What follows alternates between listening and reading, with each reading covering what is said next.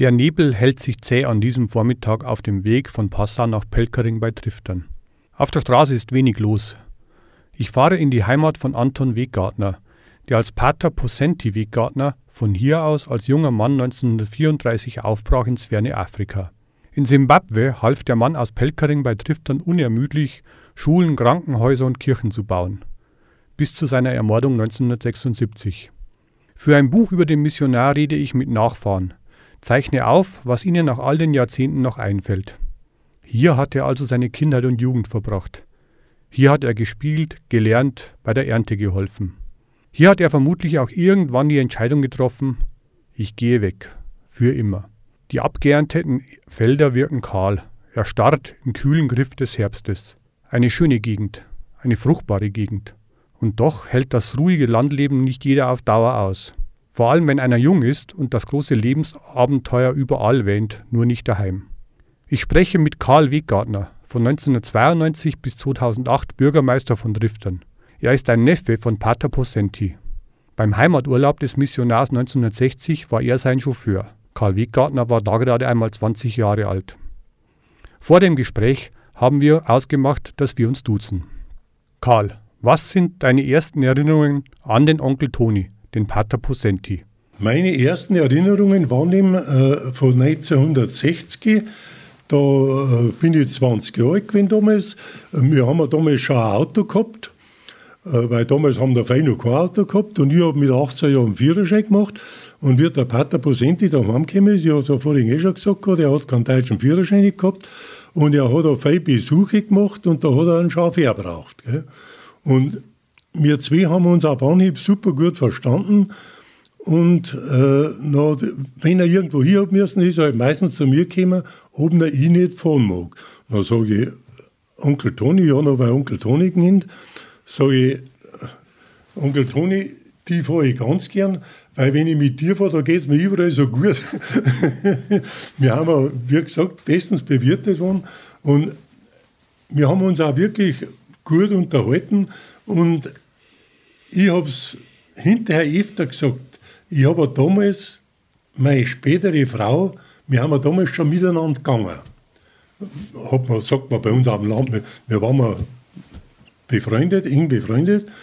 Wenn ich damals meine Frau noch nicht kennt hätte, ich darf es nicht ausschließen, dass ich als Spätberufener beim Toni, der Marian Hillerorden, eindrehen war. Es heißt, der Onkel Toni konnte begeistern. Er war eine faszinierende Persönlichkeit. War er das auch für dich? Der Onkel Toni hat mich so begeistern können, wenn, wenn der von Afrika erzählt hat. Und, und das, auch, das hat mich dermaßen interessiert. Und ich ich habe ein paar Mal gesagt zu meiner Frau, wenn es die noch nicht gegeben hat, dann, dann gehe ich gleich nur ins Kloster Was war er für ein Mensch? Wie hast du ihn erlebt? Der hat mich begeistert und er war natürlich sehr aufgeschlossen allen Dingen gegenüber und er hat auch so ein, wie gesagt, so ein, ein angenehmes Wesen gehabt, also ein freundliches Wesen. Er ist auf einen zugegangen, weißt, das hat er, er hat ja so Kinder, das mit den Leuten umgehen, weißt, das, er war, ich hab, wir haben uns super gut verstanden, muss ich ganz ehrlich sagen. Wenn er aus Afrika erzählt hat, was waren das für Geschichten? Mehr die Abenteuergeschichten oder was hat er da berichtet? Ja, auch, auch Abenteuer, äh, aber auch natürlich auch viel von seiner äh, Missionsarbeit und vor allem auch äh, mein Gott, damals, bei uns in Deutschland, wer hat damals schon Neger kennt, die hat man damals in Deutschland noch nicht kennt, die 60er Jahre. Und er hat gesagt, in Deutschland, da ist eher ein wenig ein schiefes Bild von den Neger. Das sind so angenehme Menschen auch, hat er gesagt. Gell? War natürlich meiner Ansicht nach auch bedingt, dadurch wird, weil er auf die Leute so angenehm zugegangen ist, weißt? Und er hat dort den Marian Hilder hat er äh, eine Schule aufgebaut, aber das wisst ihr selber, was er da alles geleistet hat, brauche ich nicht erzählen. Und er war natürlich dort sehr angesehen, das ist ganz klar durch das, weil der wirklich den Leute dort unendlich verbracht hat. Unendlich verbracht hat. Was hat er denn über seinen Orden oder das Leben im Orden erzählt? Also über das haben wir uns eigentlich weniger unterhalten, weil seine Ordensbrüder, waren für mich fremde Leute, weißt du? Sicher waren die Neger auch fremde Leute, aber die Neger waren halt dort das einheimische Volk, äh, mit dem, wo die auch umgehen müssen. Gell? Und seine Ordensbrüder, sicher waren das auch, mit denen die auch umgehen müssen, aber äh, die haben mich nicht so interessiert, als wir, als wir die, die Einheimischen dort. Gell? Hat ihm eigentlich etwas gefehlt in der Zeit? Gibt es da Erinnerungen? Mei, es ist halt, ich, ich habe inzwischen auch schon wieder so viel vergessen. Ich, ich muss ehrlich sagen, es ist ja schon 60 Jahre her. Mhm. Und, und ich bin damals 20 Jahre alt gewesen. Da habe ich halt vielleicht auch noch nicht das so verinnerlicht, äh, dass man da so viel haften geblieben war. Aber er, er hat aber mit Begeisterung von den Leuten da unten geredet. Mit Begeisterung. Was war er für ein Charakter? Wie kann man ihn sich vorstellen? Ja, wie gesagt, er war ein sehr angenehmer Mensch, ein sehr offener Mensch. Er ist auf alle Leute zugegangen, hat alle Leute anschmerzen können. Äh, und, und er hat auch mit allen umgehen können. Weißt? Das war ganz egal, was, was der war. Äh, er hat mit jedem gleich ein Verhältnis gefunden irgendwie. Er war ja Ordensmann. Welche Rolle hat denn der Glaube für ihn gespielt? Der Glaube war ihm sehr wichtig. Der war ihm sehr wichtig, muss ich ehrlich sagen. Und wie gesagt, der hat mich auch damals zum Glauben begeistert mit 20 Jahren. Hast da wirklich viele andere Sachen im Kopf, muss ich ehrlich sagen. Und, und wie gesagt, ich, ich hätte es nicht ausgeschlossen, äh, weil mich er da für den Glauben eigentlich so begeistert hat, äh, wenn ich nicht schon meine Frau kennt hätte, dass ich eventuell sogar, äh, dass er mich so weit gebracht hätte, dass ich bei ihren Orden nicht drin war. Ja. Mit seiner Begeisterung hat er über, über seinen Orden und über den Glauben reden können. Sein Leben ist 1976 tragisch geendet. Er wurde überfallen und von einem Terroristen erschossen. Wie habt ihr hier diese Nachricht aufgenommen? Ja, sagen wir, das war natürlich schon auch in der, unserer näheren Umgebung äh, ein gewisses Unverständnis da. Jetzt ist der Mann auf Afrika gegangen, hat so viel da für die Leute unten und dann muss er an so einem kreislichen Tod auf, auf Deutsch gesagt, sterben, äh, anstatt dass, dass die irgendwie hofiert hätten oder sonst was. Aber gegen die Terroristen, da kannst du halt nichts machen. Gell? Das, ist halt, das sind Einzelne gewesen, das war ein Einzeltäter damals. Gell? Und, und der hat auch nur, weil die, die eine Schwester hat das überlebt, gell? und da hat er nur, bevor er geschossen hat, alle, äh, alle Priester sind Feinde des Volkes, gell? und dann hat er geschossen. Da reagiert man mit Unverständnis und mit Wut, kann ich mir vorstellen. Zumindest auf den Täter, oder? Auf den Mann ja. Ja, haben wir schon ein wenig Wut gehabt, muss man ehrlich sagen, weil, wie gesagt, wir haben ein super Verhältnis gehabt zum Onkel Toni und für uns war das irgendwie unbegreiflich, dass da eine geben kann, die das nicht wie gut finden, was der Onkel Toni da unten hat. Weil der Terrorist, der hat ja das völlig verkehrt gefunden, was die da haben. Gell? Und, und, das war für uns unverständlich, wo wir der Meinung waren, der hat dem Land da unten unendlich viel gebracht. Gell? Und, und, da wird er von denen erschossen. Das war für uns unbegreiflich. Wenn die Familie Weggartner zusammenkommt, Spielt der Onkel Toni dann manchmal eine Rolle? Also weniger, weniger, muss ich ehrlich sagen, weniger. Es sind inzwischen 60 Jahre äh, vergangen und äh, sag mal, ich gehe in der Kirche nur manchmal äh, seine Gedenktafel hin, die wo wir mir da noch installiert haben, äh, in der Kirche drin und, und, und bete auch noch manchmal am Vater Unser für ihn, muss ich ehrlich sagen. Äh, aber so ist, mein Gott, Zeit, Zeit heilt alle Wunden, sage ich aber. Gell? Und 60 Jahre ist halt auch eine lange Zeit. Gell? Ja. Du hast viel Zeit mit ihm verbracht. Was hast du von ihm gelernt? Was hat er dir mitgegeben?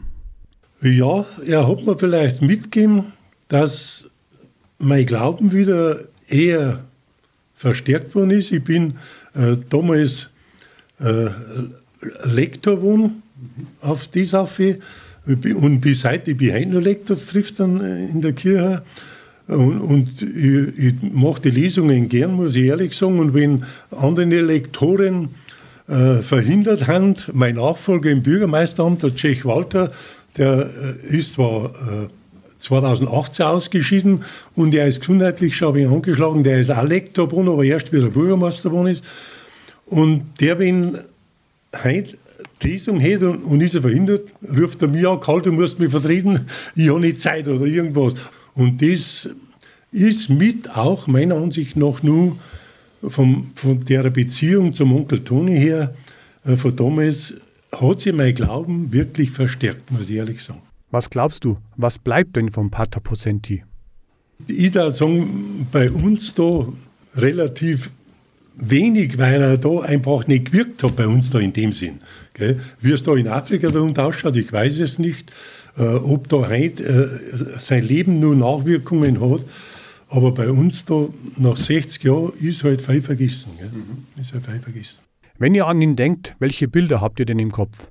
Es war ja eine besondere Zeit damals. Es war ja nicht klar, wann man sich wieder sieht, ob man sich überhaupt wieder sieht. Ich, ich hätte nur gern sein Grab einmal besucht und das habe ich übersehen. Da war der Wieser Hans von Triftern, der Zimmerermeister, äh, der hat einen Zimmererbetrieb gehabt und der war bei mir im Gemeinderat drin. Und der hat eine Reise gemacht nach Afrika, nach Rhodesien. Und da hat er das Grab von Pater Posenti in Rhodesien, in Bulawayo dort besucht. Mhm. Und wenn ich das gewusst hätte, dass der da oben fährt, mit dem war ich mitgefahren. Aber allein so weit fortfahren, das äh, war mir irgendwie zu weit weg. Du hast gesagt, du hättest dir selber vorstellen können, den Weg in den Orden zu finden. Was war das Faszinierende dran? Ja, sagen wir vom Orden her Wenger, für mich war halt seine Persönlichkeit, weißt der, er, der Umgang, mit, den wo der pflegt hat mit den Leuten, sein angenehmes Wesen, das hat mich irgendwie fasziniert. Mit Norden selber habe ich nichts zu tun gehabt. Mhm. Da habe ich nichts zu tun gehabt. Aber ich habe mir noch oft gedacht, wenn Sie als Feisier Vertreter habt, in den Norden, wie es du bist, dann wird das alles passen. Mhm. Ja, wird das alles passen. Was hat er gemacht in seiner Zeit, als er auf Besuch war? Ihr seid ja viel herumgekommen. Er hat äh, viele Vorträge gehalten, was in so Klöster oder, oder sonst irgendwo. Und natürlich seine Studienkollegen, die er da alle besucht hat. Gell. Aber ja, in die Klöster hat er schon so Vorträge gehalten und Ding. Ja, aber ja, bei den Studienkollegen, da haben wir halt auch uns unterhalten, auf Deutsch gesagt. Gell.